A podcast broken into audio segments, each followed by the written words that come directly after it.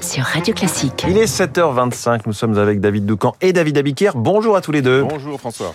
L'info politique avec vous, David Doucan, rédacteur en chef du service politique du Parisien. LR, les Républicains ont détaillé hier leurs propositions sur l'immigration. À vos yeux, David, c'est une attaque politique en règle lancée par la droite contre le camp Macron. Oui, LR euh, veut se refaire une santé après le désastre des retraites lorsque la droite est apparue mal préparée sur le fond, incroyablement divisée sur la tactique et incapable de tenir parole. Les Français les plus hostiles à Emmanuel Macron ont retenu euh, qu'elle était prête à pactiser avec le président.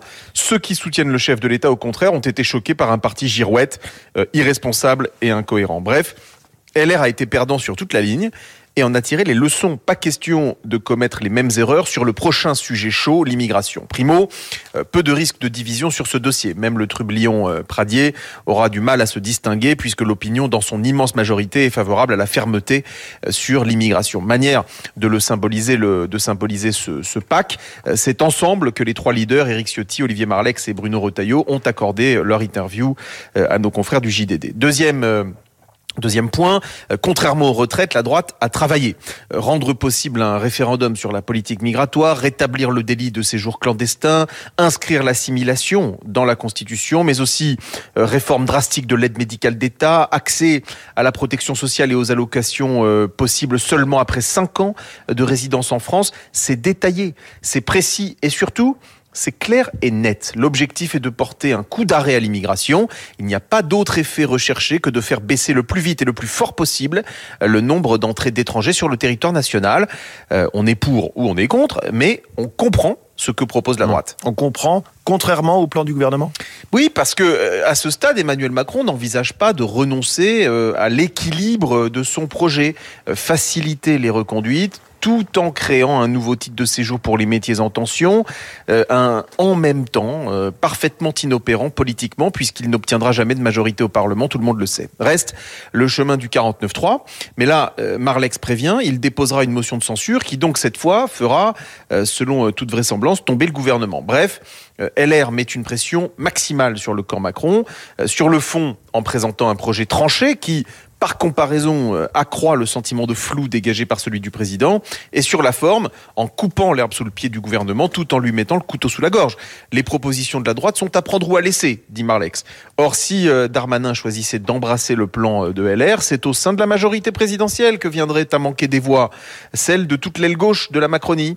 Le mistigris de la division a pulvérisé LR sur les retraites il menace le camp Macron sur l'immigration. L'info politique de David Doucan. Merci beaucoup, David. David Abiker, les titres de la presse avec vous et à la une ce matin, les réserves d'eau au plus bas. Les réserves d'eau au plus bas, malgré la pluie, c'est la une de Ouest France ce matin. Un cachet dans un verre d'eau, c'est la photo en première page du Parisien aujourd'hui en France avec une campagne qui démarre cette semaine contre la soumission chimique ou quand un proche vous drogue à votre insu. Neuf victimes sur dix sont des femmes. L'arrivée de la loi de programmation militaire à l'Assemblée inspire les journaux et colore les unes en kaki, le budget des armées sans audace pour l'opinion, l'armée qui se prépare au conflit du futur pour la croix, les bonnes affaires de la guerre en une de libération et l'Ukraine qui va recevoir des avions F-16 après la chute de Bakhmut en une du Figaro. Les éco-titres sur les entreprises qui attendent les décrets d'application de la réforme des retraites. Enfin, la dépêche du midi dénonce la dictature des notes et des avis sur Internet. Si vous êtes d'accord, n'hésitez pas à donner le vôtre sur radioclassique.fr. David Abiker.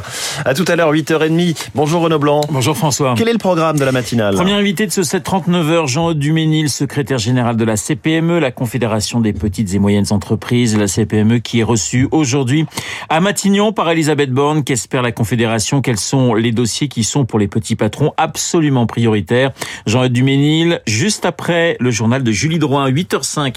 Nous serons en ligne avec le général Dominique Trinquant, la prise de Bakhmut revendiquée par les Russes, mais aussi les F-16 et l'aide des Occidentaux. Dominique Trinquant dans le journal de Lucille Bréau. 8h15 dans les stars de l'info, Guillaume Durand recevra Laurent Saïm, journaliste sur LCI et spécialiste des États-Unis, Biden bien sûr, sa politique intérieure mais aussi l'élection présidentielle et les tensions entre Washington et Pékin. Laurent Saïm dans notre studio rendez-vous dans trois quarts d'heure. Comme tous les lundis, vous retrouverez Luc Ferry dans Esprit Libre.